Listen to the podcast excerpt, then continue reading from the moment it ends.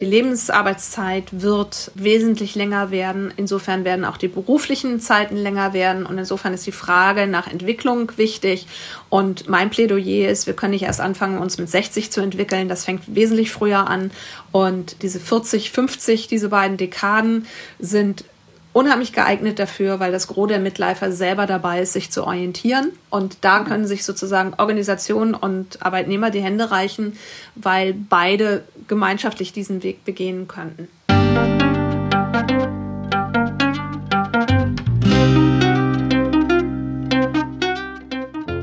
Schön, dass du wieder reinhörst. Ich begrüße dich ganz herzlich bei Ich, Wir alle, dem Podcast und Weggefährten mit Impulsen für Entwicklung. Wir bei Shortcuts laden interessante Personen ein, die uns zu den Themen Selbst, Team und Werteentwicklung inspirieren. Für mehr Informationen zum Podcast und zur aktuellen Folge schau vorbei unter www.ichwiralle.com. In den Shownotes deines Podcast-Players findest du außerdem zusätzliche Infos zum Gast, den Inhalten dieser Folge und zu Shortcuts. Ich bin Birgit Permantier und präsentiere euch heute ein Gespräch mit Antje Guardian. Antje hat ein Buch geschrieben mit dem Titel Worauf wartest du noch? Eine Ermutigung zum Aufbruch in der Lebensmitte. In der Lebensmitte sind wir keineswegs angekommen, sondern Veränderungen sind immer noch möglich. Eingetreibtes von innen heraus, der Sehnsucht folgend hinein in Veränderungen. Für andere ist es so, dass Veränderungen von außen auf sie zukommen, durch radikale Einschnitte, Jobverluste oder was auch immer wie man in dieser besonderen Lebensphase mit Veränderungen umgeht, wie man sie umarmt, herzlich begrüßt, aber auch aushält, neue Chancen darin entdeckt und was einem dabei alles helfen kann, das verrät uns Antje heute im Podcast. Bevor das Gespräch beginnt, noch ein kurzer Hinweis zu unseren Angeboten. Auf ichwiralle.com slash Angebote findest du unsere aktuellen Workshops und Ausbildungen zu den Themen Selbst, Team und Werteentwicklung. Und jetzt wünsche ich dir ganz viel Inspiration und Freude beim Hören. Audio ab.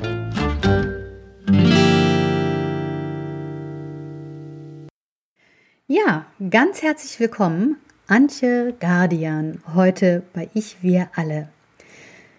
Ja, Schön, dass du da bist, Antje. Ja, vielen Dank, dass ich kommen darf. Ich freue mich aufs Gespräch mit dir. Ich stelle dich mal vor, liebe Antje. Du warst lange Führungskraft in mehreren Medienunternehmen und seit 2007 bist du selbstständig als Beraterin in der systemischen Organisationsberatung. Du bist Business Coach und warum wir jetzt hier miteinander sprechen, das ist, weil du ein Buch geschrieben hast und dieses Buch heißt Worauf wartest du noch? Eine Ermutigung zum Aufbruch in der Lebensmitte. Also als ähm, Business Coach fokussierst du dich auf Menschen in der Lebensmitte, die vielleicht Veränderungen erleben oder durchmachen oder sich verändern wollen und berätst auch Unternehmen, die mit Menschen in der Lebensmitte zu tun haben. Und das ist unser Thema heute. Zunächst mal, äh, liebe Antje, was reizt dich denn überhaupt an dem Thema, mit Menschen in der Lebensmitte zu arbeiten? Ja, eigentlich ist es die Frage, wie gehen Menschen mit Veränderung um?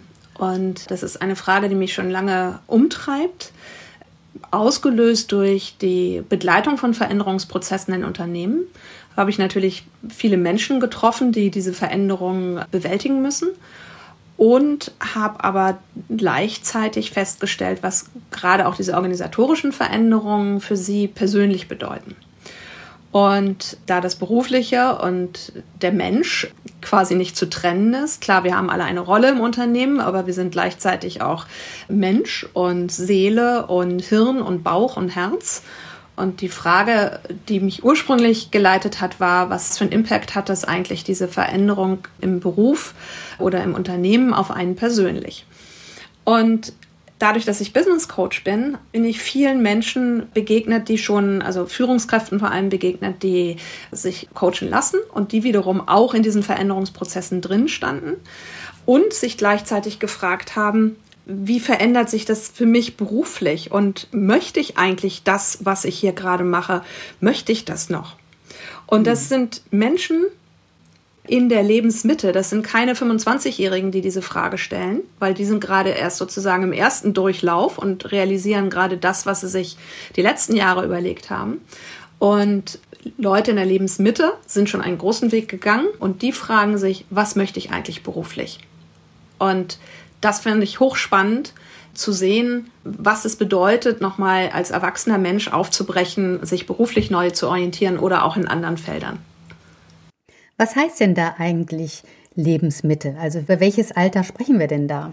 Ja, Lebensmitte ist nicht die Hälfte. Also wir reden hier nicht über Lebenserwartung geteilt durch zwei, falls jemand schon den Taschenrechner rausgeholt hat, sondern es geht tatsächlich um eine Lebensphase zwischen, nach meiner Beobachtung, Ende 30 und Ende 50. Wann sozusagen Lebensmitte ist, hängt von verschiedenen biografischen Faktoren ab. Als Beispiel, wie lang war deine Ausbildung? Ja, es ist ein Unterschied, ob ich eine Ausbildung mache oder ob ich studiere, weil ich davon abhängig auch unterschiedlich früh oder spät in den Berufsalltag komme oder auch unter, zu einem anderen Zeitpunkt meine Familie gründe. Und deswegen ist eigentlich immer so die Frage, was für eine Ausbildung hast du gemacht? Wann bist du in den Beruf eingestiegen? Wie viele Berufsjahre hast du jetzt? Wie alt sind deine Kinder? Mal als Beispiel. Man kann mit Anfang 50 entweder schon erwachsene Kinder haben, die schon aus dem Haus gehen die natürlich, dann wirft das andere Fragen auf, nämlich was mache ich jetzt eigentlich ohne meine Kinder? Was ist meine Perspektive? Wie will ich meine Zeit verbringen? Oder ich kann auch mit Anfang 50 noch relativ kleine Kinder haben und noch mitten im Saft stehen sozusagen, also in diesem Kinderbetreuungssaft. Also ich bin, beispielsweise bin 54, mein Sohn ist 15, ich bin auch mitten in dieser Schulthematik drin und ich habe Freunde, wo die Kinder schon studieren, die so gleich alt sind wie ich. Anderer Faktor, wie alt sind deine Eltern und wie fit sind sie? Zeichnet sich da schon etwas ab, dass man zunehmend in die Verantwortung für die Eltern geht? Und auch wieder als Beispiel bei mir, meine Mutter ist sehr früh im Leben krank geworden, also selber, mit sie war selber 60, ich war Mitte Ende 30 und das hat ganz andere Fragen aufgeworfen, die mit der Lebensmitte zu tun haben und das bei mir zu einem relativ frühen Zeitpunkt und wiederum mhm. andere haben noch Freunde von mir haben morgen äh, jetzt am Sonntag wird der Papa 84, der ist fit wie ein Turnschuh, wunderbar. Da stellen sich ganz viele Fragen noch nicht. Also je nachdem, wie diese biografischen Faktoren gestaltet sind oder sich gestalten, das hat man ja nicht alles im Griff. Je nachdem tritt man früher oder später in diese Phase der Lebensmitte ein, in der man sich noch mal ganz stark entwickelt, wenn es gut läuft. Wenn es gut läuft, genau. Also das heißt, in der Lebensmitte, das ist ja auch deine These und ehrlich gesagt auch eine Beobachtung, die ich teile bei mir selbst oder auch bei anderen. Da stellen sich ja nochmal wesentliche Fragen. Entweder stellt das Leben uns die Fragen oder wir stellen sie uns aus uns selbst heraus. Ne? Also das heißt, die Endlichkeit des Lebens kommt ja mehr in den Blick wir merken, oh ja, okay, das Leben ist wirklich begrenzt. Ich habe hier nur noch eine bestimmte Anzahl von Jahren, die ich gut gestalten kann, vielleicht bei guter Gesundheit. Was mache ich denn jetzt mit denen? Ne? Und welche Themen zeigen sich denn da von denen, abgesehen von denen, die du da vielleicht schon benannt hast? Also Jobwechsel, Krankheit, Alter, die Kinder gehen aus dem Haus. Wie zeigt sich das in den Themen? Also erstmal ist es wirklich spannend, weil wir mit, sagen wir, mit, mit 40, Mitte 40, 50 sind wir auf einmal in der Lage hochzurechnen. Also wir, wir können uns erinnern, wie es war mit 20 und sind jetzt beispielsweise 45, dann hat man ein Zeitgefühl für 25 Jahre und kann deswegen so gut hochrechnen und sich diese Frage stellen, wie möchte ich eigentlich diese Zeit gestalten? Und das Schöne ist ja, dass es noch ziemlich viel Zeit ist. Also es ist wirklich noch viel Zeit. Und das macht es auf der einen Seite so dringlich, wenn man in bestimmten Bereichen nicht zufrieden ist oder sogar unglücklich ist, dass man sagt, Mann, ich habe noch so viel Zeit, das kann ich jetzt nicht aussitzen. Also ein Beispiel, ein 62-Jähriger, der unglücklich ist im Job, beantwortet diese Frage vielleicht anders als ein 42-Jährige, die sagt, ich kann doch jetzt hier nicht noch 25 Jahre so sitzen und so tun, als wäre nichts. Du fragtest quasi, aus welchen Feldern oder wo sich sozusagen das Thema Lebensmittel und die Fragen der Lebensmittel bemerkbar machen. Ich könnte jetzt fast sagen, es gibt fast kein Lebensumfeld, in dem es sich nicht bemerkbar macht. Nur das ist bei jedem anders. Also Beispiel, also ganz zentral ist tatsächlich Beruf. Und einfach deswegen, weil es so eine zentrale Drehscheibe in unserem Leben ist, weil wir auch ein jedenfalls für viele Menschen auch einen ziemlich hohen Anspruch hat, was Beruf alles können muss für einen, nämlich mehr als Gelderwerb, sondern auch Selbstverwirklichung und so weiter und so weiter. Aber Lebensmittel zeigt sich auch, wir ziehen ja Bilanz in der Lebensmittel. Wir können auf Zeit zurückgucken und wir können Zeit hochrechnen. Und diese Bilanzierung betrifft alle Lebensbereiche. Beruf habe ich gesagt, die eigene Partnerschaft, großer Klassiker, dass man sagt, mit wem lebe ich hier zusammen? Wie geht es mir dabei? Wie geht es dem anderen dabei? Wie geht es uns dabei? Und was haben wir noch zusammen vor? der eigene Freundeskreis oder ich sag mal das soziale Umfeld kann ein Thema sein. Es verändern sich zum Teil auch Freundschaften in dieser Lebensmitte, weil sich Bedürfnisse verändern, möglicherweise. Dann ist es also das ganze körperliche Kapitel, sowohl bei Männern als auch Frauen. Bei Frauen ist das natürlich nochmal durch Wechseljahre nochmal betonter und nochmal offensichtlicher. Aber auch mhm. die Auseinandersetzung mit dem eigenen Körper, mit dem Älterwerden, mit dem vielleicht das eine oder andere ausgleichen müssen, das ist sicherlich auch ein wichtiges Thema. Was meinst du mit ausgleichen müssen? Ja, ganz einfach. Also wenn du früher keinen Bluthochdruck hattest und jetzt auf einmal ihn hast, dann ist das noch nichts Schlimmes, weil du es einfach ausgleichen kannst durch blutdrucksenkende Mittel oder du merkst, dass vielleicht mehr Sport oder mehr Schlaf oder weniger Stress gut wäre. Also es sind alles noch oder es sind oft Dinge, die noch zu kompensieren sind. Ja, also ich rede jetzt nicht von schweren Schicksalsschlägen wie großen Krankheiten. Das ist nochmal ein anderes Thema. Aber ich würde sagen, das fängt noch nicht am Anfang der Lebensmitte an. Also es gibt auch sowas wie frühe Lebensmitte und späte Lebensmitte. Das ist tatsächlich so. Also da, auch da unterscheiden sich die Fragestellungen. Und ich sag mal, Anfang 40 ist dieser ganze körperliche Umbau und Veränderung noch nicht so massiv wie ab 50, so meine Beobachtung. Also auch mhm. in den Fragen, die die Leute stellen oder in den Themen, wie sie sie diskutieren. Und es gibt neben diesem, also wie geht es mir im Beruf, wie geht es mir in der Partnerschaft, wie geht es mir in meiner Familie, wie geht es mir mit meiner Herkunftsfamilie, wie geht es mir mit meinem sozialen Umfeld, Freundeskreis, da kommen auch ganz zentral so Themen wie, Mensch, ich dachte, ich bin erwachsen und ich habe das im Griff. Oder so Themen wie, ich dachte, ich bin irgendwann mal angekommen und jetzt muss ich irgendwie sozusagen schon wieder, jetzt, ich bin ja noch gar nicht angekommen. Das sind so Themen, da habe ich gar kein Kapitel für. Das ist ja auch sowieso so ein Thema mit diesem sogenannten Ankommen. Ne? Das steht ja schon in der Bibel, The Son of Man has nowhere to lie his head on. Also es gibt eigentlich, äh, du kannst deinen Kopf nicht niederlegen, weil es kein Ankommen in diesem Sinne gibt. Auch bei sich selbst ankommen ist ja eigentlich Ankommen im Fluss. Ne?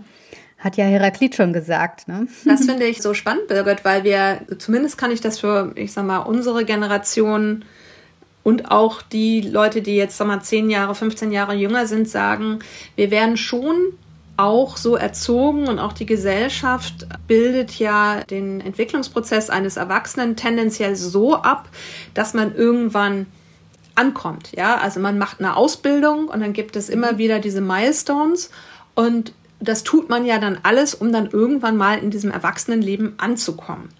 Und auch unsere Sprache ist ja so schön. Ne? Ja, ich habe eine Ausbildung, äh, keine Ahnung, zur Werbekauffrau gemacht oder zum Lebensmitteltechniker und nach drei Jahren habe ich ausgelernt. Herrlich. meine, wer bitte lernt heutzutage noch aus? Ja, ja das ist herrlich. und, und, und das ist das, das ist so ein bisschen die Verwunderung oder auch das, was man eben nicht mitbekommt, mitbekommt im wahrsten Sinne des Wortes. Ja, also die Eltern haben das nicht, zumindest mir nicht mitgegeben. Und man hat es irgendwie auch nicht mitgekriegt, weil Eltern oft über ihre eigenen Entwicklungen und Brüche und Fragezeichen gar nicht so explizit gesprochen haben.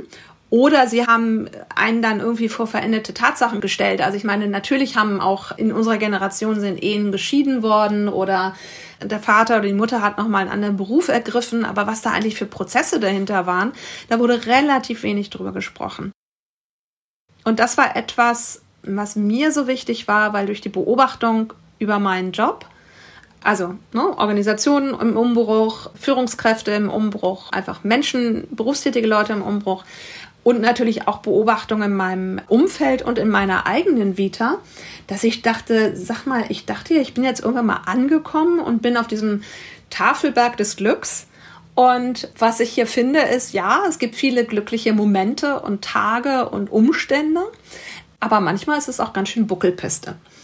Und darauf hat mich in der Form mich keiner vorbereitet und ich glaube, dass auch viele unserer Generation nicht darauf vorbereitet sind, weil das Bild halt ein anderes ist. Ja, das Bild ist, man kommt irgendwann an, hat sich etabliert und alles ist schön und äh, so ein bisschen Bausparkassenwerbung, Rama, Familie etc.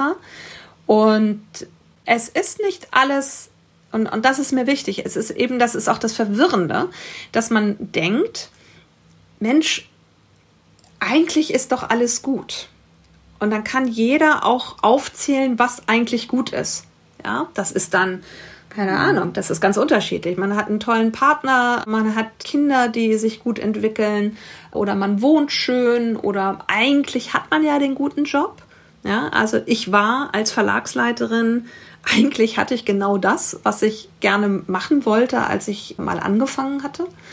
Und und deswegen kommen viele auch so mit dem Gefühl rein, Mensch, eigentlich darf ich doch gar nicht klagen und eigentlich darf ich doch gar nicht unzufrieden sein. Ich nenne das so die innere Unruhe. Und das ist auch das, was du sagtest. Manchmal kommt es sozusagen aus uns selber heraus. Es ist der Ruf der Seele manchmal, der sich da, oder nicht jeder würde diesen Begriff ja verwenden, aber es kommt ein Wunsch von innen, der irgendwie zart so anklopft und dann irgendwie immer lauter wird im Herzen. Und auf einmal steht er da mitten in der Tür drin und sagt, jetzt guck mich doch mal an. so ungefähr, ne? So ist es dann. Und dann geht das auch nicht mehr weg. Nee, das kann man dann nur noch brutal überdeckeln. Das geht aber nicht lange gut. Also das sind dann so die Ersatzmaßnahmen und Ersatzdinge, die man dann macht. Also das können dann irgendwelche äh, exzessiven Hobbys sein, die dann auf einmal sein müssen oder das klassische Motorrad, was sich dann die Midlifer kaufen. Das klassische Motorrad, der Marathonlauf, der dann sein muss. Wie gesagt, ich habe weder was gegen Motorräder noch gegen Marathonläufe, aber es hat schon manchmal etwas Substituierendes oder was Überdeckendes. Und manchmal muss man auch diesen Weg erstmal gehen, um festzustellen, okay, ich habe den Marathonlauf jetzt geschafft, aber die Fragen sind immer noch da. Oder halt auch natürlich sowas wie Affären, Seitensprünge etc. ist natürlich auch oft so ein Ausbruchsversuch, der letztendlich aber das Thema und die Frage gar nicht beantwortet. Oder man wechselt den Job, ja, und sagt, das halte ich jetzt hier alles nicht mehr aus, nur um festzustellen, dass man sozusagen jetzt beim Konkurrenzunternehmen in der gleichen Position letztendlich vom Regen in die Traufe gekommen ist oder es sich eben gar nicht so viel verändert hat, weil dieses Stück Selbstreflexion, wo möchte ich inzwischen hin und wo möchte ich hin? In welchen Bereichen brauche ich einen Aufbruch, weil das nicht stattgefunden hat? Also sozusagen, da kann ich jeden beruhigen, man ist es jetzt kein Komplettumbau in allem, meine Erfahrung mit den Menschen, mit denen ich arbeite, ist nicht, dass die alle kreuzunglücklich in jeder Dimension ihres Lebens wären, sondern mhm. das ist zum Teil auch schon der Anfang der Arbeit herauszufinden, wo kommt denn dieser Ruf her, wie du ihn nennst, ja? Oder wo kommt diese Unruhe her, wie man es auch nennen kann. Und so, das ist sozusagen das, was vom, im Inneren passiert. Was natürlich auch passiert ist, ist, dass du eigentlich fröhlich vor dich hinlebst und dann kommt etwas von außen, was dich mhm. auf einmal zwingt nachzudenken. Das ist ja das, was du vorhin beschrieben hast, ne? zum Beispiel die Krankheit der Eltern oder was weiß ich, jetzt auch etwas, äh, was ja sehr, für sehr viele Menschen aus vielen Berufen jetzt gerade in dieser Krise kommt, ist ja auch ein Ruf, sich zu verändern, weil das Alter nicht mehr funktioniert. Das ist ja jetzt zum Beispiel etwas, was wirklich sehr, sehr viele Menschen trifft. Ne? Ja, das ist also ein größeres Thema, das wir auch im Coaching-Bereich natürlich viel haben, aber eben auch in Organisationen. Denn es sind ja auch sehr viele Menschen in der Lebensmittel, die in Organisationen sitzen, teilweise aber auch fest sitzen. Also, das, äh, ja, ja, unbedingt, ja, ja, unbedingt. Ich kenne einige Organisationen, die dann aufgrund der pyramidalen Strukturen zum Beispiel keine Entwicklungsmöglichkeiten für Menschen in der Lebensmitte anbieten können. Und die haben dann das klassische Edeka, ja, das Ende der Karriere auf einmal vor sich. Obwohl sie vielleicht gerade erst mal 40 sind oder 45, sehen sie einfach, in dieser Organisation geht es nicht weiter. Oder aber, was ich auch erlebe, ist in manchen Organisationen, dass durch die Arbeitsveränderung auch so eine Art von Stagnation und Verdichtung entsteht, zum Beispiel auch durch die Digitalisierung. Ne? Also die schwierigen Dinge bleiben übrig und die einfachen werden von einer KI erledigt. Und dann kommt so eine geschäftige Langeweile im Job. Das heißt also, viele Organisationen haben es ja auch mit Mitleifern zu tun. Und du hast ja auch gesagt, das ist ein großes Thema, weil Organisationen da auch nicht hinschauen, denn diese Mitläufer, Menschen in der Lebensmitte, werden eher nicht gezielt gefördert, sondern stattdessen, sagst du, gemolken. Ja, es ist so, dass ich sage immer, es gibt so, so ein paar Dealbreaker, die zwischen Arbeitnehmer und der Organisation, wo sagen wir, das ursprüngliche, weswegen man mal in einem Unternehmen reingegangen ist, auf einmal aufgebrochen wird. Auf einmal oder schleichend. Ja. Jobverlust haben wir eben schon besprochen. Also ob jetzt Corona bedingt oder irgendjemand sagt mir, wir legen zwei Abteilungen zusammen und es braucht nur noch einen Abteilungsleiter. So die eine Geschichte. Was ich auch beobachte, ist, äh, ich nenne sie die gefährdete Art. Das sind also bestimmte Berufe sterben aus. Ich kann das von meinem eigenen Beruf sagen als Verlagsleiterin. Gut, ich bin 2007 rausgegangen. Das ist jetzt schon eine ganze Weile her, aber es gibt heute definitiv weniger Verlagsleiterpositionen als noch 2007. Gucken wir uns Banken an mit ihrem Filialsystem. Also auch da verändern sich die Berufsbilder. Und Karrierestagnation hast du eben auch schon angesprochen, dieses auf der Stelle treten nicht weiterkommt, sehen, dass andere an einem vorbeiziehen, man nicht mhm. berücksichtigt wird, auch das ist eine, auch eine sehr schmerzhafte Geschichte. Und das Thema, das nenne ich mal zu viel des Guten, die Arbeitsverdichtung, auch sehr gern genommen. Man stopft, keine Ahnung, jemand ist ein Key-Accounter, betreut mehrere Kunden. Und dann kommt halt noch ein Key-Account dazu und noch einer dazu. Ne? Und dann heißt das, Mensch, das schaffst du doch, Birgit, oder? Und hier kriegst du noch einen Werkstudenten dazu und dann wuppt ihr das irgendwie. Und das ist dann eine Arbeitsverdichtung, die irgendwie auch sehr zehrend ist, wo Menschen der Lebensmittel irgendwann sagen, ich weiß nicht, ob ich diesen Beat auf Dauer mitmachen möchte. Ja, wozu? Das wozu kommt ja dann auch. Ne? Nur um die Kunden glücklich zu machen, die vielleicht ähm, gar nichts mit meinem Leben so sehr zu tun haben. Also diese Wozu-Frage gibt es auch. Ja, dass man sagt, wozu mache ich das eigentlich und erlebe ich das als sinnhaft da, wo ich bin und ist mein Beitrag für mich irgendwie entscheidend oder wertvoll. Aber ich erlebe, dass dieses Ausbrennen durch die Arbeitsverdichtung, diese Fremdsteuerung, ja, ich kann es sozusagen gar nicht verhindern, dass mir noch ein Kunde dazugelegt wird, dass das dann zum Teil dazu führt, dass die Leute den Job, den sie eigentlich gerne mochten, irgendwann sagen, nee, das ist ja dann aber auch mangelnde Selbstbestimmung und eigentlich ein Gefühl auch der Ohnmacht. Also wenn das dann so ist, dass mir das einfach aufgedrückt wird und ich gar nicht sagen kann, ey, Moment, stopp mal, ich glaube, äh, ist ein bisschen too much gerade. Richtig. Und das können wir gerade zum Beispiel in Krankenhäusern beobachten. Ich glaube, die Ärzte und die Pfleger machen ihren Job an sich gerne. Wenn das aber so fremdgesteuert ist und so arbeitsverdichtend und so ausbrennend wie jetzt, denken selbstverständlich viele drüber nach, kann ich das noch, will ich das noch. Ein Drittel, habe ich kürzlich im Radio gehört, ein Drittel aller Pfleger und Pflegerinnen denkt darüber nach, den Job zu wechseln. Wie traurig. Das Thema ist ja hier auch, das ist etwas, was Organisationen trifft und später gucken wir auch nochmal auf das Thema Gesellschaft, dass wir es mit Menschen in Organisationen zu tun haben, die durch diese Midlife-Krisen gehen. Von, sagen wir mal, Mitte 30 bis Mitte 50 kann das passieren auf allen möglichen Ebenen welche Antworten finden denn die Organisationen darauf, dass diese Stagnationen stattfinden, diese geschäftige Langeweile im Job? Du sagst, die werden nicht gefördert, sondern gemolken eher. Gucken die da überhaupt hin? Was ist deine Erfahrung? Also meine Erfahrung ist, dass Unternehmen im Moment diesen Blick noch nicht haben. Man hat einen starken Blick darauf, was brauchen junge Führungskräfte oder junge Mitarbeiter und auch wie bekommen wir sie. Also es wird sehr viel investiert in das schöne War for Talent. und auch dort Geld ausgegeben und viel Hirnschmalz. Wo stehen die? Was wollen die? Was für ein Mindset haben die? Und da wird Erstaunliches geleistet für diese Zielgruppe. Es wird Erstaunliches geleistet für die Frage, wie kriegen wir Mitarbeiter, die kurz vor der Rente stehen, sukzessive in einen Rentenzustand. Also auch da gibt es durchaus Konzepte, also großes Stichwort Altersteilzeit. Und die Lebensmitte dazwischen, die wird übersehen. Ja, also ich will noch nicht mal von ignoriert sagen. Wenn sie ignoriert würde, würde man ja wissen, dass es sie gibt. Aber sie wird übersehen in ihrer Besonderheit und in ihren Entwicklungsnotwendigkeiten.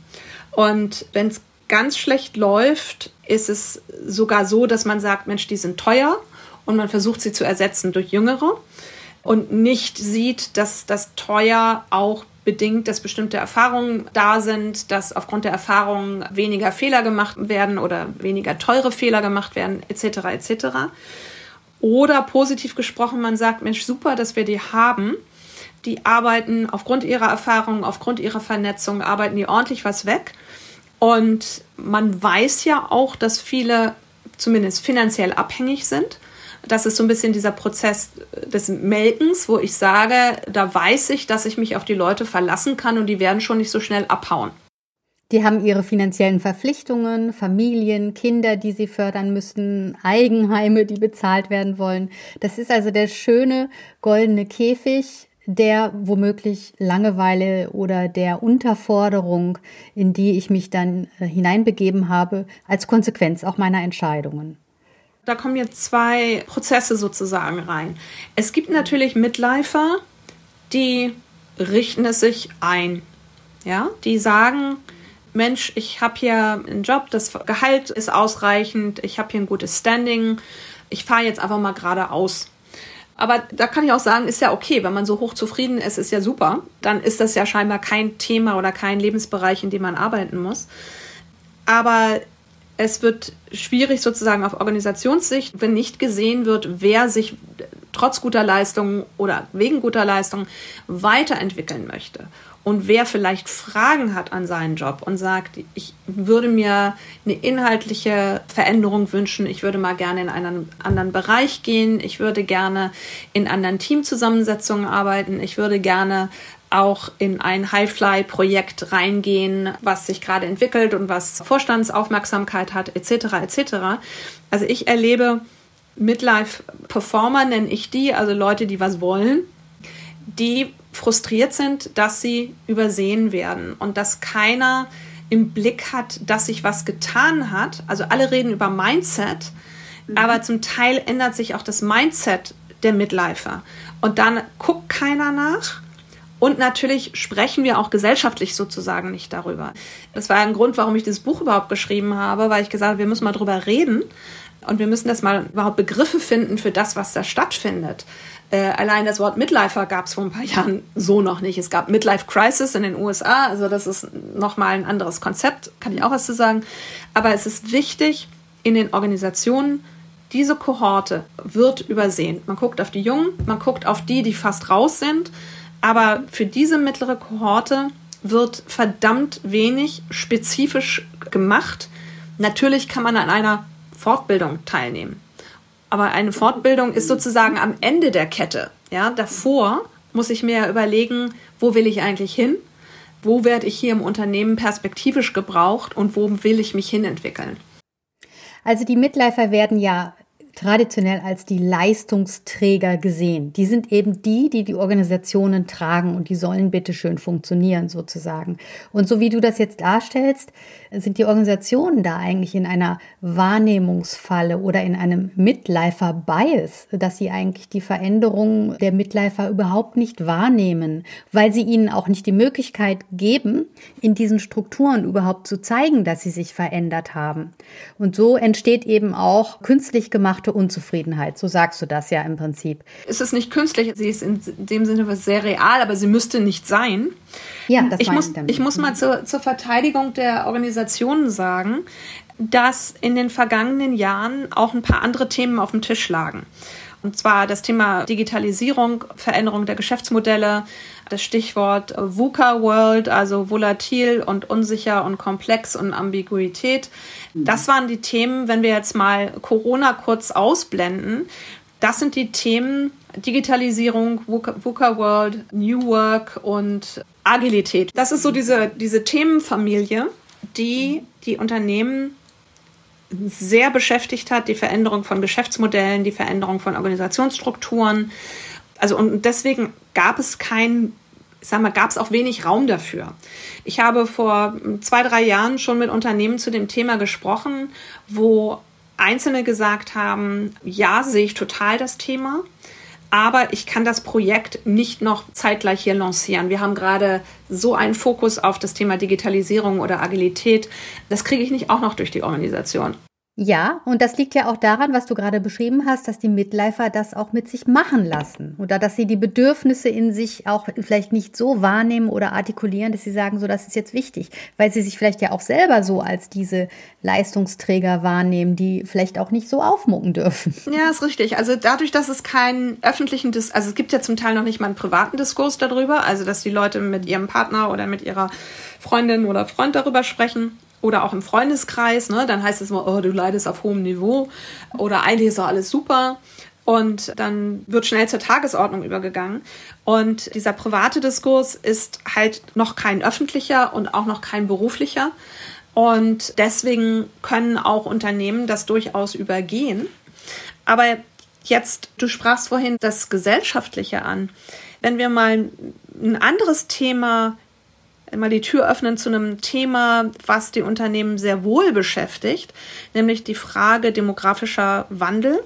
Dann mhm. sieht das Thema Lebensmittel nämlich nochmal auch sehr spannend aus. Denn der demografische Wandel, wir werden alle älter, die Jüngeren werden weniger und wir werden diverser von unseren Herkünften, Perspektiven etc.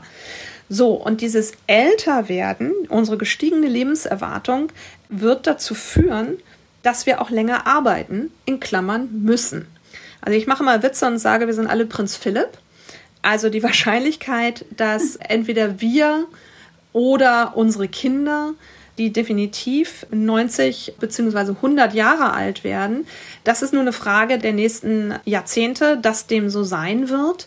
Denn wir haben auch schon, schon jetzt ja ordentlich an Lebenserwartung zugewonnen in den letzten Dekaden. Im Moment haben wir eine Struktur unserer Lebensläufe, die heißt erst Ausbildung, dann Berufstätigkeit, dann Rente. Ja, das heißt, wir haben so eine Dreiteilung und die Ausbildung ist frontloaded, nennt man das, also quasi im ersten Drittel des Lebens. Und wenn wir lange Lebenserwartungen haben, müssen wir auch ein langes Leben finanzieren. Und das können wir nicht, wenn wir mit 57 in Vorruhestand gehen. Und es wird auch so sein, dass die Leute Lust haben, länger beizutragen, länger mitzugestalten. Nur dann kann man auch nicht sagen, okay, ich mache eine Ausbildung, bin mit 25 fertig und arbeite dann bis, keine Ahnung, 75 durch und entwickle mich nicht mehr weiter. Und ich glaube auch, im Moment wird sehr viel diskutiert, ja, die rüstigen Alten und dann gibt es die Social Entrepreneurs mit 60 plus. Das ist alles schön. Aber wenn ich möchte, dass ich fitte 60-Jährige, 65, 70-Jährige im Unternehmen habe, dann muss ich doch mit denen zwischen 40 und 50 irgendwas machen. Und kann da nicht Karrierestagnation machen und ausbrennen lassen. Ne? All das, was wir vorhin besprochen haben. Ja, genau. Das ist ja eben genau die Frage. Was wären denn passende Angebote für solche Midlifer? Also entwicklungsorientiert einerseits. Das gibt sicher, es gibt sicherlich viele, die immer noch entwicklungsorientiert sind, die sich sowieso für lebenslanges Lernen interessieren und die vielleicht ja sogar ihre Nischen dann irgendwie anders finden, vielleicht im privaten Bereich. Aber es gibt ja auch andere, die wirklich ähm, so vermeintlich, das ist ja auch eine Beobachtung, ich weiß nicht, ob du die teilst, die wirklich stagnieren. Also das heißt, äh, die, äh, die auch nicht lernen wollen oder ist das nur eine Illusion? Also ich würde als Unternehmen erstmal mit denen anfangen, die gerne wollen, also die Midlife-Performer. Und wenn man dafür Konzepte hat und sagt, wie kann ich eine Weiterentwicklung des Arbeitnehmers im Interesse des Unternehmens anzetteln. Ja, also dass es sozusagen eine Win-Win-Situation ist, dass beide Seiten sagen, diese Weiterentwicklung bringt mir was, ist relevant. Wie kann ich die Lernkurve hochhalten? wie kann ich klassische Biografien aufbrechen und flexibler werden. Ne? Also was ich vorhin sagte, nicht diese Dreiteilung Ausbildung, Arbeit, Rente, sondern Ausbildung, Arbeit, Sabbatical, wieder Arbeit, zweite Ausbildung, Arbeit, nochmal Arbeit, aber anders, wieder eine Ausbildung. Also wie kann ich das aufbrechen und wie kann ich Leute im Unternehmen vernetzen, verzahnen, also Stichwort Altersdiversität. Also gibt es eine Menge Ideen. Denn ich glaube, wenn du zeigst, dass Entwicklung möglich ist und möglicherweise aber auch zeigst, dass auch Entwicklung erwartet wird, dann ist das etwas, was natürlich auf andere abfärbt. Und die Frage, also ich würde jetzt im Moment erstmal anfangen, was mache ich mit denen, die gerne wollen, denn die werden im Moment ignoriert. Und die Frage, was mache ich mit denen, die nicht wollen, mit der habe ich mich ehrlich gesagt noch nicht beschäftigt. Das würde ich dann sehen. Also meine Grundthese wäre, dass das auch eine Veränderung ist, also auch in dem, wir sprachen vorhin über unsere Kinder, wenn wir jetzt mal das hochrechnen und die nächsten Generationen sehen, dass das auch selbstverständlicher wird, dass man eben nicht ausgelernt hat, sondern dass eben Erwachsenenbildung im weitesten Sinne dazugehört. Und das Wichtige ist ja herauszufinden, was ist für mich eine relevante Lernerfahrung, die ich gerne haben möchte. Wenn ich sowieso keine Lust mehr habe, irgendwie Programme zu klicken und meine Fortbildung besteht jetzt darin, dass ich irgendein neues Computerprogramm lerne, ja, um das mal so profan zu nennen, da habe ich da natürlich keine Lust zu. Aber die Frage ist, was hat sich in dem Menschen geändert? Was interessiert ihn, was auch fürs, also natürlich fürs Unternehmen auch sinnvoll ist? Und welche Art von Lernen ist für den interessant? Das ist ja auch sehr individuell, so wie du das ja auch beschreibst. Es hat ja auch viel sozusagen mit Soul Searching zu tun. Also was ist es denn eigentlich, was mich wirklich reizt, wo ich jetzt in einem mittleren Alter auch die Energie, die ich zur Verfügung habe, investieren möchte? Und das kann man ja auch, also kaum in Gießkannenfortbildungen klassischerweise herausfinden. Vielleicht gibt es da schon ein paar Checklisten oder irgendwie so Introspektionsprogramme. Aber im Grunde genommen ist das doch sehr individuell und eher was im individuellen Coaching behandelt werden könnte. Also ein Unternehmen, was einen unreflektierten Mitarbeiter weiterentwickeln will, hat echt eine schwere Aufgabe. Also das, was, über was wir hier reden, hat tatsächlich zwei Seiten. Das eine ist, dass der Midlifer sich selber darüber im Klaren werden muss, wohin die Reise gehen soll. Mhm. Und dann quasi das Unternehmen ja gucken kann, wie kann ich auf sowas antworten, wie passt das mit dem zusammen, was wir uns vorgenommen haben. Also wenn man als Midlifer sagt, ja, jetzt soll das Unternehmen mir doch mal was anbieten, das ist wie Dosenwerfen im Dunkeln die Frage, ob das Unternehmen dann das trifft, was der Midlifer meint, ist schwierig. Also das bedarf wirklich der Selbstreflexion, wie du gerade sagst. Und Selbstreflexion muss man und kann man alleine machen. Aber natürlich hilft es, wenn man dabei unterstützt wird. Und auch da wird sicherlich in den nächsten Jahren, also ich meine, der Coaching-Markt wächst jetzt schon. Der Ratgebermarkt dazu wächst jetzt schon. Es gibt Apps, es gibt Kurse en masse. Ich glaube, dass man das als Lebensaufgabe auch lernt, diese Eigenreflexion. Ich glaube, das wird noch sehr viel mehr werden, als das jetzt in der Vergangenheit oder in der Generation unserer Eltern zum Beispiel der Fall war. Und das ist ja auch gut.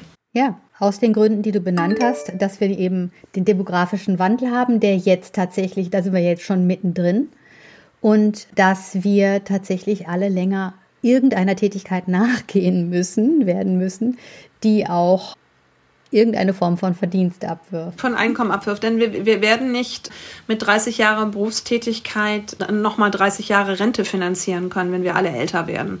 Und mhm. das ist gar nicht so eine große Zukunftsmusik. Deswegen sage ich mal, Prinz Philipp sind wir alle. Wir sehen Joe Biden, wir sehen Frau Lagarde. Wie alt ist sie denn, Frau Lagarde? Die ist, äh, das habe ich neulich nachgeguckt, die ist auch Ende 60. Ich glaube, 70 ist sie noch nicht, aber ich glaube, die ist Ende 60. Ah ja, ja gut. Joe Biden ist natürlich schon äh, der Hammer, dass man mit fast, fast 80 noch so ein Amt annimmt. Das ist schon wirklich sehr mutig ne, und sehr optimistisch. Ich glaube auch eine, das ist meine These, dass eine Frau Merkel, die ja 66 ist, auch nicht von der Bühne verschwindet. Hier, die Queen, 95 geworden gestern. Also, das sind im Moment noch so Leuchttürme. Das sind Menschen, die aus Generationen kommen, die nicht die Gesundheitsvorsorge hatten, wie, sagen wir, wir sie jetzt alle genießen können oder einfach den medizinischen Fortschritt. Und die Entwicklung ist ganz klar. Also die, die, Lebensarbeitszeit wird wesentlich länger werden. Insofern werden auch die beruflichen Zeiten länger werden. Und insofern ist die Frage nach Entwicklung wichtig. Und mein Plädoyer ist, wir können nicht erst anfangen, uns mit 60 zu entwickeln. Das fängt wesentlich früher an. Und diese 40, 50, diese beiden Dekaden sind unheimlich geeignet dafür, weil das Gros der Mitläufer selber dabei ist, sich zu orientieren. Und da können sich sozusagen Organisationen und Arbeitnehmer die Hände reichen, weil beide gemeinschaftlich diesen Weg begehen könnten. Ja, nun komme ich noch mal zu einem Thema zurück, was du anfangs angeschnitten hast. Und zwar, ähm, dass das Thema der Veränderungen in der Lebensmitte in gewisser Weise nicht besprechbar ist. Ich will nicht sagen, dass es tabuisiert ist. Das ist ja Quatsch, weil sie tauchen ja überall auf, rechts und links. Jeder kennt Beispiele, entweder aus dem eigenen Leben oder aus dem Freundes- und Bekanntenkreis, wo plötzlich alles anders ist und diese Veränderung auf einmal bearbeitet werden möchte. Du hast in deinem Buch auch einen Navigator beschrieben, in dem es vier Phasen aus deiner Sicht gibt, die diese Veränderung überhaupt erstmal beschreiben. Also es braucht ja eine Beschreibbarkeit, um überhaupt zu schauen, hey, was ist denn eigentlich gerade los? Ja, was, was passiert denn hier eigentlich gerade? Wieso klappt das mit meinem Job nicht mehr? Wieso ist dieses? Wieso ist jenes in meiner Partnerschaft oder in meinem Freundeskreis? Woran erkenne ich das? Was sind die vier Phasen? Also die vier Phasen, über die habe ich mir mal Gedanken gemacht, weil ich beschreiben wollte, was für ein Entwicklungsprozess oder was für ein Veränderungsprozess man eigentlich durchläuft. Und die erste Phase ist natürlich erstmal die Phase, wo man gewahr wird, dass etwas los wird, dass überhaupt was los ist und dass sich ein Entwicklungsprozess anbietet oder ankündigt. Und manchmal kommt das sehr leise das ist das, was wir vorhin mit der inneren Unruhe beschrieben haben. Also es kommt so aus einem heraus und man sagt, eigentlich ist doch alles gut, aber. Oder es sind externe Faktoren, die, sag mal, die Hallo wach sagen, also die Ankündigung der Umstrukturierung oder der Krankheitsfall oder dein Partner sagt dir, dass er sich verliebt hat oder wie auch immer. Das sind dann quasi die externen Faktoren oder die externe Krise oder etwas, was mit lauter, mit voller Wucht auf dich zukommt. So, da bist du quasi erstmal in dieser, tja, in dieser Erkenntnisphase. Ja. Und das klingt jetzt vielleicht trivial, aber ich erlebe nicht wenige Menschen, die lange brauchen zu erkennen, dass sie so nicht mehr weitermachen können oder wollen. Ja, deswegen ist das durchaus gerade wenn es halt sozusagen die leise Wucht ist, kann das dauern, bis man da ist. So, und dann kommt die nächste Phase, die nenne ich Niemandsland. Das ist nämlich die Phase, wenn ich erkenne, das Alte löst sich gerade auf. Also Beispiel, ich habe meinen Job verloren und die sagen, ja, zum 1.6. ist dann das Vertragsverhältnis beendet. Und wenn ich Glück habe, habe ich vielleicht sogar noch eine kleine Abfindung oder eine größere Abfindung, wie auch immer. Dann kann ich quasi hochrechnen, ja, dann habe ich noch so viel Urlaub und dann kommt noch das. Das heißt, ich sehe richtig, wie sich das auflöst und das Neue ist aber noch nicht da. Ja, ich bin also in einem Grenzbereich. Das Neue habe ich vielleicht noch nicht mal erkannt. Ich habe noch keine Ahnung, wie die Konturen aussehen. Ich weiß auch nicht, wo die Richtung hingeht. Das Alte hast du verabschiedet, das Neue ist nicht da. Und das Spannende ist, das Niemandsland hat so ganz, hat eigentlich auch eine Magie, hat eigentlich auch etwas sehr Schönes. Stell dir mal vor, es gibt so ein Niemandsland, das nennt sich in der Ökologie Ökoton. Das ist zwischen Wald und Feld. Gibt es in der Regel so einen Streifen von ganz anderer Vegetation und ganz anderen Tieren und ganz anderem Mikroklima, weil es eben nicht Wald und auch nicht Feld ist, sondern halt irgendwas dazwischen. Und dieses Niemandsland hat natürlich auch den Zauber des Neuanfangs oder den Zauber des Sondierens und des Ausprobierens und des noch nicht festgelegt Seins. Und das hat ja auch eine große Schönheit, wenn man in der Lebensmitte, wo schon so viele Entscheidungen schon gefällt worden sind und so viele Wege schon gegangen worden sind, nochmal sich neu zu fragen und neu zu gucken, wo will ich jetzt hingehen? Und eben sich nochmal nochmal aufzubrechen, nochmal neu auf den Weg zu machen. Und dieser Neuanfang, auch wenn er noch nicht da ist, hat ja durchaus auch ja, einen Zauber, eine Magie, der einen helfen kann, dann weiterzumachen. Und das ist halt auch diese Frage, das nenne ich so als, als dritte Frage, wie halte ich es aus? Also wie schaffe ich mir auch die Kraft und die Ressourcen, um so eine Unbestimmtheit auch auszuhalten? Denn wir sind auch in unserer Gesellschaft ja darauf gepolt, immer, sagen wir, man möchte natürlich schnell eine Sicherheit herstellen und nicht zu wissen, wo man hingeht, kann einen ja auch verängstigen. Und auch die Fragen von Freunden ist so, na, was machst du jetzt? Na, was hast, was ist dein nächster Schritt? Die berühmte Unsicherheitsabsorption. Sagen wir mal das Umarmen des Nichtwissens. Mein Gott, wie langweilig wäre eigentlich auch das Leben, wenn wir schon wüssten, was als nächstes kommt, oder? Ja, ich habe das Gefühl, dass manchmal wächst die Bereitschaft dafür, dass das okay ist oder auch, dass es okay ist, wenn Freunde sagen, ich weiß es noch nicht und ich muss mal gucken. Und sag mal, je nachdem nach Arbeitsverhältnis jetzt als Beispiel ist es ja auch, sag mal, existenziell relativ rasch was Neues zu finden. Aber auch nehmen wir mal den Tod eines Partners oder äh, eines Elternteils.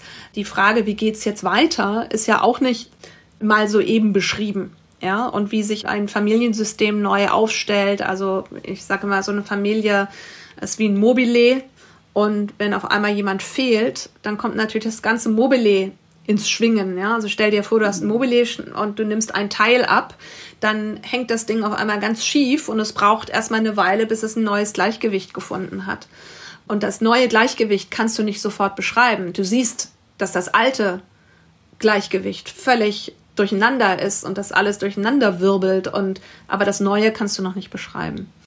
Und aus systemischer Sicht gibt es aber die Zuversicht, um mit dem Bild ähm, des Mobiles weiterzumachen, dass es sich aus sich selbst wieder neu und harmonisch organisiert in der Regel. Das Bild kann man jetzt noch erweitern, genau. Also es, es findet, es hat ja eine Eigendynamik und es wird ein neues Gleichgewicht finden. Und die Frage ist aber auch, die ich dann stellen würde, wodurch kann man auch ein neues Gleichgewicht finden. Was kann ich tun? Wie können wir miteinander umgehen? Wie können wir, wen können wir anders integrieren oder neu integrieren? Also die Frage, wie komme ich zu einem neuen Gleichgewicht dann, ist auch etwas, was man stückchenweise entwickeln muss. Und dieses noch nicht wissen, also wie, wie halte ich es aus und wie stärke ich mich selber? Ja, und welche Kraftquellen habe ich? Da wird es auch wieder sehr sagen wir mal, sehr persönlich, dass jeder auch vielleicht neu kennenlernen muss und sagen muss, wo hole ich jetzt eigentlich die, die Kraft her, das auszuhalten? Wo finde ich die Kraft, um erste Schritte zu gehen? Und mhm. was gibt mir Freude? Was gibt mir Zuversicht? Oder wer zum Beispiel ist für mich auch gerade überhaupt kein guter Gesprächspartner mal als Beispiel, ja, weil das Leute sind, die für solche Prozesse kein Ohr haben oder die das auch gar nicht aushalten können dass man etwas noch nicht weiß. Also auch so die, deswegen in dieser dritten Phase, wie, wie wappne ich mich eigentlich für diesen Weg? Weil ich erkenne, vermutlich, dass es ein Weg ist und nicht morgen gelöst. So, und dann mhm. in, der, in der vierten Phase ist letztendlich den Aufbruch tatsächlich zu wagen und zu gestalten. Das kann für mich heißen, dass man Lösungsideen hat und die anfängt zu verfolgen.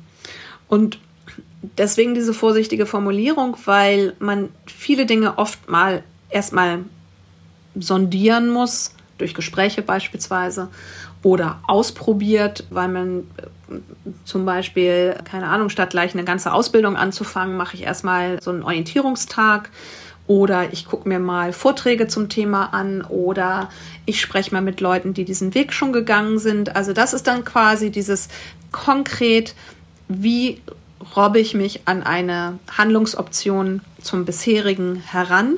Ja, was möchte ich verändern? Wie geht das eigentlich? Wo ist das möglich? Was kostet das? Wie lange dauert das? Wer kann mir helfen?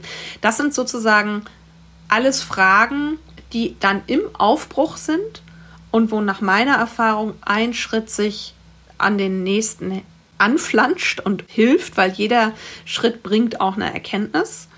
Und selbst die negative Erkenntnis, das ist es nicht oder das ist zu teuer, dann weiß ich aber zumindest, die und die Summe ist zu teuer für mich oder das dauert zu lange oder wie auch immer. Also jeder Schritt ist ein Baustein, um diesen neuen Weg zu pflastern. Und das ist letztendlich schon auch die abschließende Phase. Man wagt diesen, gestaltet diesen Aufbruch, man wagt ihn irgendwann und irgendwann merkt man, dass man diesen Weg schon gegangen ist. Ja. So, das sind so die, die vier Phasen, die ich kennengelernt habe und die es in der Regel sind. Und das Spannende ist, dass dieses Tun, ja, denn es steht eigentlich relativ weit hinten.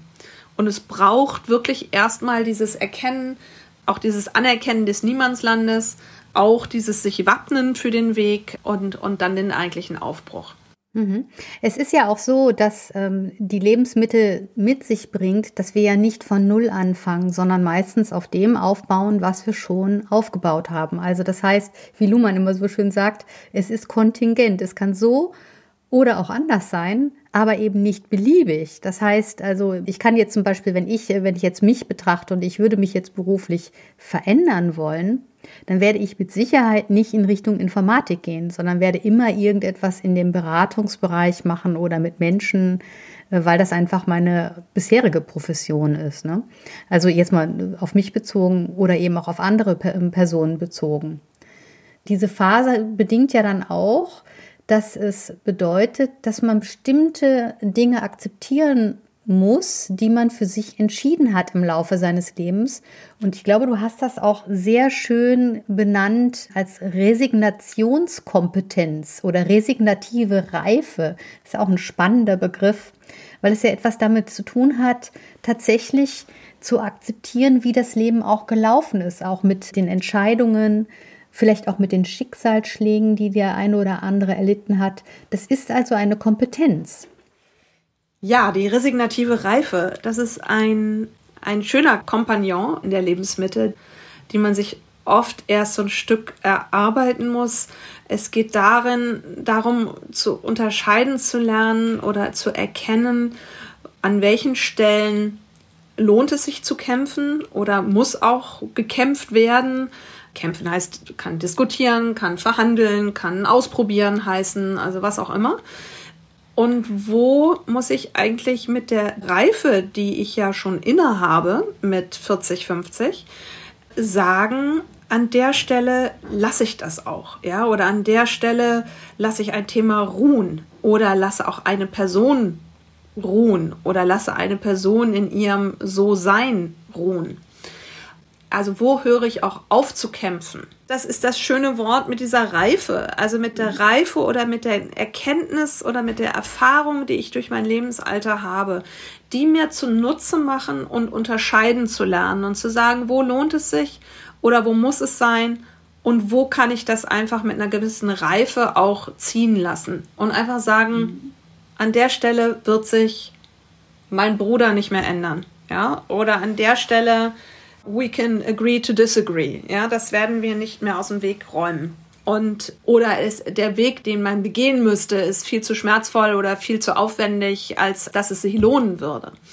Und deswegen resignative Reife ist ein innerer Prozess in der Beurteilung von Dingen, die man halt jetzt auch schon sozusagen, die einen begleiten oder in Beziehungen oder in Verhältnissen und ich finde, wenn ich mit einer gewissen Reife Dinge aufgeben kann, ja, resignieren kann, dann fühlt sich das für mich besser an, als einfach nur zu sagen, ach, ich resigniere. Ja, weil nützt ja nichts. Das ist für mich mit einer Reife etwas zu beurteilen und abgeben zu können, hat für mich eine andere Qualität.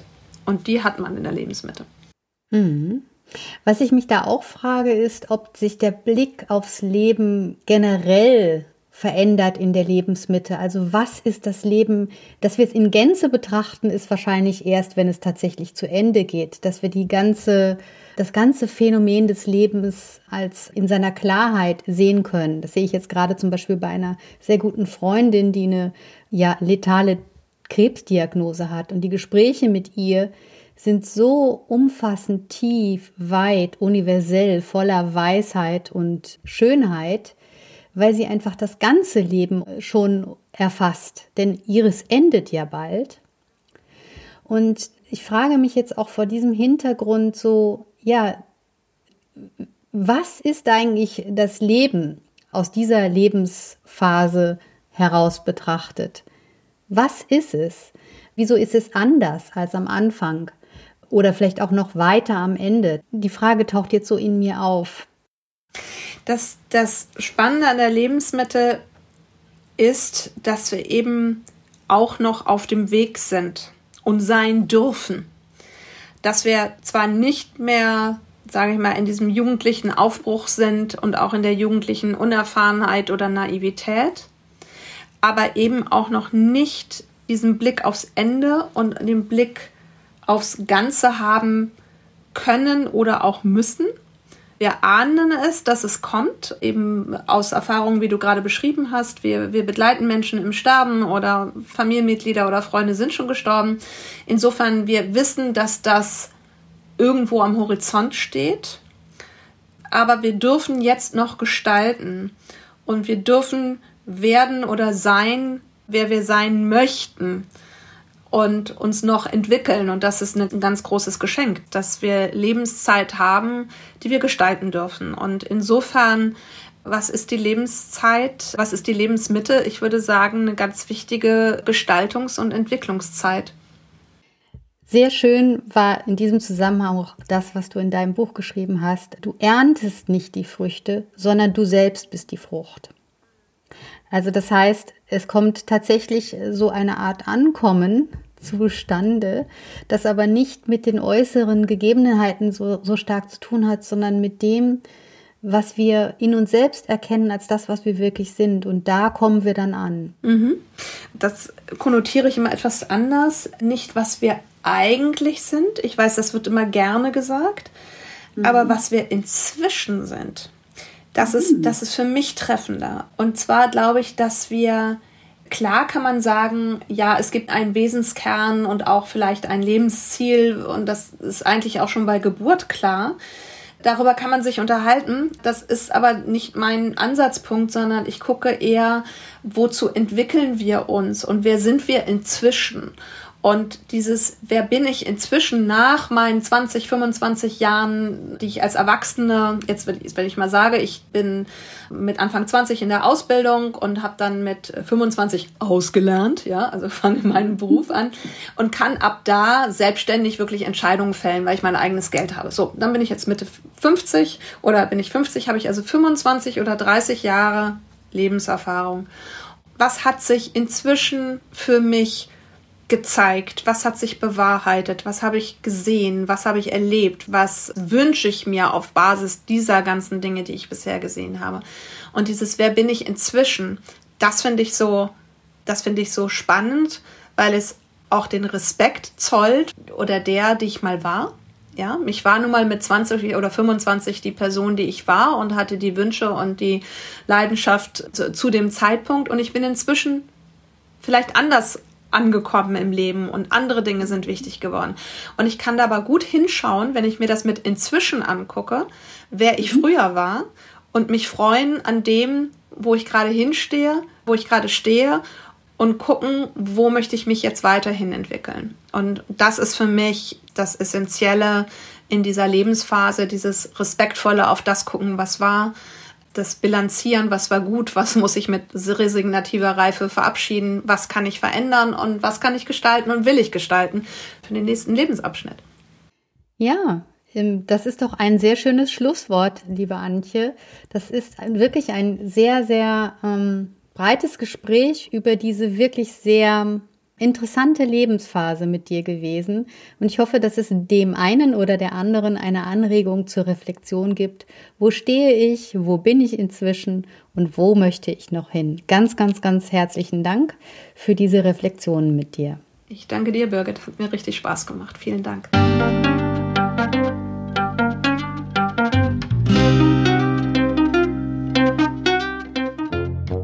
Das war eine Folge von Ich, wir alle dem Podcast und Weggefährten mit Impulsen für Entwicklung. Wir bei Shortcuts begleiten und unterstützen Unternehmen bei der Entwicklung von zukunftsfähiger Führung, Kommunikation, Unternehmenskultur und Design. Mehr Infos zu unseren Angeboten, dem Podcast, der aktuellen Folge und zu unserem Buch Ich, wir alle, 24 Transformationsgestalterinnen geben wegweisende Impulse für die Zukunft, findest du unter www.ichwiralle.com. Wir freuen uns über dein Feedback zur Folge und deine Bewertung des Podcasts bei iTunes. Bitte stell uns gerne Fragen zum Podcast und noch Vorschläge für Themen und Interviewpartnerinnen, die dich interessieren würden. Und zu guter Letzt schau gerne bei uns in Berlin-Kreuzberg vorbei. Wir lieben Besuch.